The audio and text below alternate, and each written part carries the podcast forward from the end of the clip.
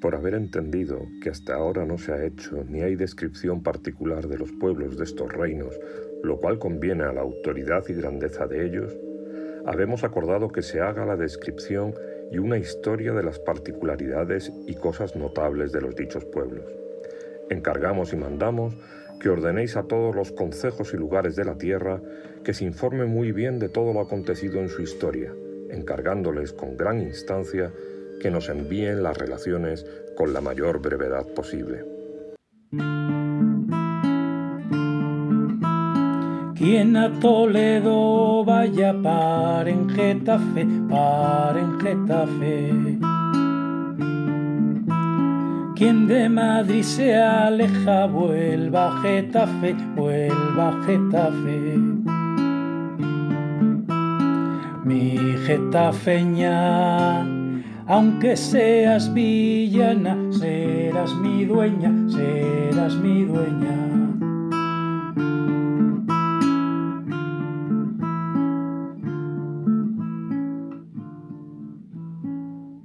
Diciembre de 1576. El frío se apodera de las calles de Getafe. No queda tanto para el día de Navidad y lo único digno de mención es que ha comenzado la construcción de la iglesia de San Eugenio. En lo que a Getafe respecta, no hay mucho que comentar, ya que el adviento es tiempo de recogimiento. Sin embargo, con todo mi pesar, estas serán las últimas palabras que escribiré para vos que me estáis escuchando. Antes de que cesen mis escritos, me presento, estimado oyente, como Juan de Seseña. He nacido y he crecido en Getafe.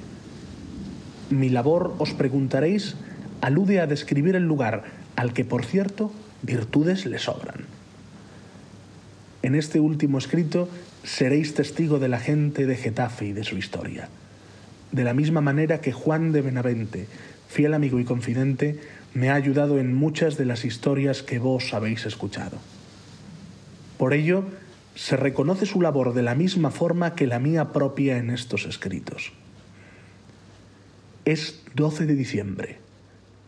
De camino al hospital, qué sorpresa, veo a lo lejos a las hermanas María y Catalina, siempre juntas, Da igual que sean ya mujeres casadas y no aquellas muchachas pícaras que conocí algún día.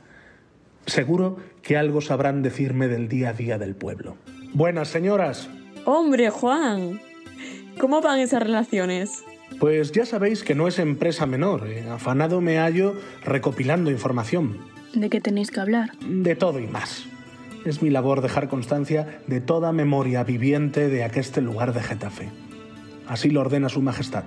Desde los pecheros hasta los clérigos, desde los molinos, pastos y cortijos hasta las grandes haciendas, iglesias y edificios.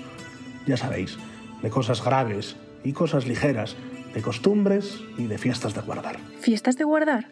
Pues anda que no tendréis fiestas de abondo para hablar porque otra cosa no, pero festejar en aquel lugar es cosa común. Sí, sí, pero las más importantes, la de Santa Quitería y la de la Magdalena. Son nuestras fiestas grandes. Sin duda todas las esperamos con devoción. Por el baile y los toros, sobre todo. Y que lo digáis, hermanita. Ay, cuántos buenos momentos nos han dado. Sobre todo en nuestros años marmozos. Sí, bueno, creo que hablaré más sobre romerías, procesiones y misas.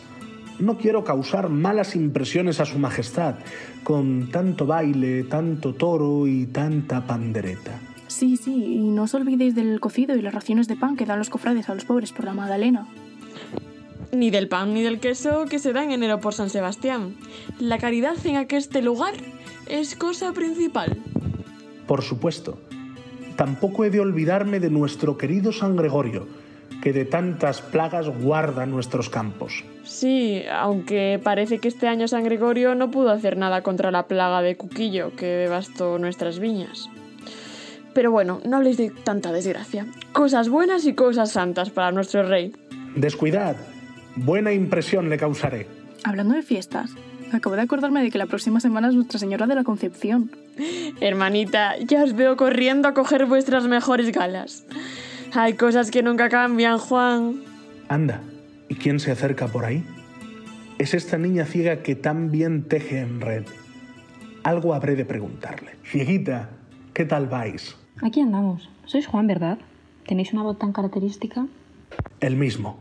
Aquí sigo, enfrascado con las relaciones del pueblo que encargó su majestad el rey Felipe. Decidme, pues, si pudiera ayudaros en algo. Contadme, contadme sobre aqueste prodigioso milagro que vos sois y la maravilla de vuestras redes casi tejidas en oro. Basta, por favor, o me sonrojaré. Bien sabéis que la fama se extiende a todas las mozas que tejemos jerga, que en Toledo, Cuenca y Guadalajara tenemos fama. Y por supuesto, a tan buena materia prima como la lana de oveja merina de los ganadores de la mixta. Todos los otoños compro yo al pastor Jiménez una buena cantidad de lana, de la mejor calidad, y de ahí viene nuestra verdadera fama. Vaya, tampoco me ha dicho tanto sobre lo que le preguntaba en concreto. Demasiado humilde es esta moza. Ya sé, diré algo como, queremos aquí una cosa digna de tener en memoria. Y es que hay en este pueblo una moza ciega que cegó de viruelas con año y medio y no tiene noticia de haber visto jamás. Dicha ciega labra como si tuviera vista. Es cosa maravillosa mirarlo. Eso bastará. Pasaré también por la Magdalena, ya que me queda de camino que los párrocos bien saben siempre qué se cuece detrás del confesionario. Buenas tardes, padre. Hombre, Juan, ¿a qué se debe vuestra visita? ¿Venís a confesaros? ¿Qué va, qué va? ¿Qué rápido me asignáis pecados, padre? Vengo por el tema de las relaciones. Cierto, últimamente no se habla de otra cosa. No os olvidéis de hablar de nuestra milagrosa Santa María Magdalena, que protege y vela por todos nosotros en aqueste lugar. Contad con ello, padre. Quería preguntaros por algún hecho milagroso o señalado que mereciese de especial mención. Hablad de los restos de San Eugenio, que hace ya diez años que los trajeron de París y que pasó la reina Isabel por Getafe para reverenciar las reliquias. Que este año se han empezado las obras para la construcción de la iglesia de San Eugenio, pero con el poco presupuesto que tenemos no sé cuándo acabarán. Sí, de San Eugenio, por supuesto. ¿Y de los carmelitas? ¿Os acordáis hace dos años, en el 74, cuando tuvimos aquel malentendido? No, no caigo en la cuenta ahora. Sí, hijo, cuando invitamos a los carmelitas de Madrid a fundar un convento en la población, pero algunos hicieron la misma petición a los carmelitas descalzos y acabaron viniendo ambas órdenes. Ah, Es verdad. Qué confusión aquella. Que se presentaron los frailes de las dos órdenes la misma noche y que a la mañana siguiente, tanto unos como otros decían misas sin sermones en sus casas y las gentes del pueblo andaban de un lado para otro. Sí, y andaban los clérigos como locos. No sabían cómo arreglarlo y decirles a los descalzos que se fueran, y al final tuvieron que mandar desde la diócesis a un juez para que zanjara la cuestión. Y los mandó fuera a todos. Pobres carmelitas, habíais de verles las caras de sorpresa con que partieron. Me acerco de una vez por todas a saludar a las gentes del hospital que mandó fundar Alonso de Mendoza hará ya más de 40 años. Probablemente este sea el lugar que más familiar os resulte de aqueste pueblo. Muchas historias han acontecido entre las paredes de este edificio, algunas más dramáticas que otras. ¿Qué sería de aqueste lugar sin su ama de casa, siempre pendiente de todo detalle y de todo chisme? María Galeote, ¿qué tal os va la mañana? Buenas, Juan. Aquí andamos. Cuando no hay que atender a enfermos, hay que limpiar el patio y cuando no, hacer alguna compra en el mercado. ¿Qué os voy a contar? Mucho tiene que agradecer este hospital y el pueblo vuestra labor. Bueno, la gente es más agradecida de lo que parece, no creáis. ¿Qué os trae por aquí? Quería saber qué nuevos chismes os traéis. Siempre tenéis algo que contar. Ya sabía yo que vos lo que deseabais era alimentar vuestras historias. Veréis, cosa graciosa os contaré de la que me estaba acordando antes. Hará como dieciocho o veinte años ya, el Día de los Inocentes, se dio misa en la iglesia de este pueblo con diácono y subdiácono. Y el que decía la misa era Capón, los diáconos capones y el que traía el hornazo Capón. Hubo este día sermón y el predicador era Capón y los que servían a la misa Capones. Todos naturales de este pueblo, porque hay en este lugar más capones que en toda la tierra. La causa no la sabemos más que algunos dicen que lo hacen las aguas. Gracioso, gracioso, María, yo no sé. Quedarse uno sin poder tener retoños por la dichosa agua de Getafe, muy gracioso no es. Pero, señor, Gracia me hizo que fueran todos diáconos y subdiáconos capones. un diácono puede tener hijos, pero un sacerdote no. Bueno, ya ni el diácono por capón. Menuda mala uva que tenéis a veces. Investigaré algo más sobre esto que contáis. Esperaos, que tengo más. Ya sabéis que en Alarnes poco queda, pero dícese que habitan aquellos lares doña Ramera y un fulano que se hacía llamar Ruiz de Alarnes. Es público en el dicho lugar de Getafe que cuando se había de casar alguna mujer iban a Alarnes por un manto de doña Ramera, que era azul y con unos botones de plata. Bien sé eso que largáis, pero nadie me ha sabido decir aún a por qué iban y de qué vivía la tal doña Romera. Ay, todo rumores y habladurías. Pero cuando el río suena, agua lleva. ¿Y vos, bachiller Antonio? ¿Tenéis noticias de cosas dignas de memoria, de bien o mal, que hubiesen acaecido en aqueste pueblo o en sus términos? ¿Cómo qué? Memoria de tener. Muchos años ha que he vivido aquí no sé, campos, montes y otros lugares nombrados por algunas batallas, robos o muertes y otras cosas notables que en ellos haya habido. Ah, sí, sí, ya se me ocurre algo. Habrá como catorce años, poco más o menos, que estando en este pueblo de aposento, los arqueros de su majestad, en víspera de Santiago de Julio, en la noche haciendo oscuro y sin luna, salieron de camarada algunos de los arqueros a los que se tuvo entendido fue cosa pensada, armados y con pistoletes y arcabuces. Vamos, vamos, salid en silencio. Shh, no hagáis ruido. Sí, sí, algo recuerdo, pero ayudad a este pobre desmemoriado.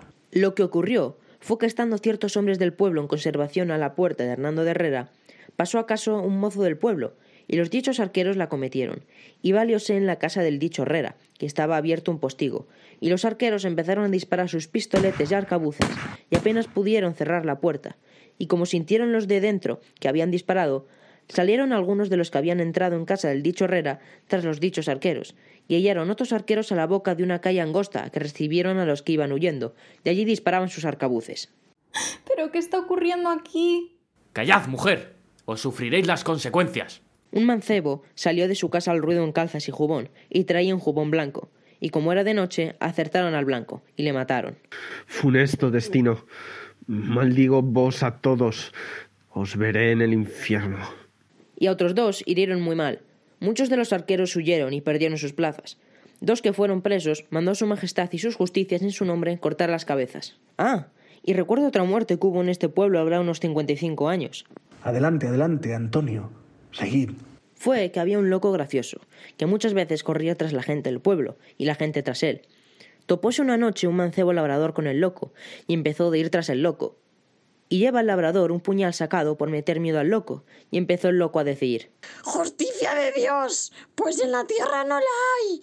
Justicia de Dios, pues en la tierra no la hay. Y diciendo esto el loco, cayó el mancebo y metióse el puñal por el cuerpo, y murió luego. Todo, como dicho es, recogido fue en las relaciones por Juan Benavente y por mí, Juan de Seseña, vecinos ambos del lugar. Por las manos del escribano Juan de Madrid pasaron aquestas páginas para después ser entregadas en su lugar, la corte. Menudas las semblanzas, descripciones y leyendas que se traen en Getafe. Era hora de que se recogiera todo cuanto acontece por aquellos lares. A verlas, haylas, historias particulares y cosas notables. Qué gentes, qué Getafe. Quien a Toledo vaya para en Getafe, para en Getafe. Quien de Madrid se aleja, vuelva a Getafe, vuelva a Getafe. Mi getafeña, aunque seas villana, serás mi dueña, serás mi dueña.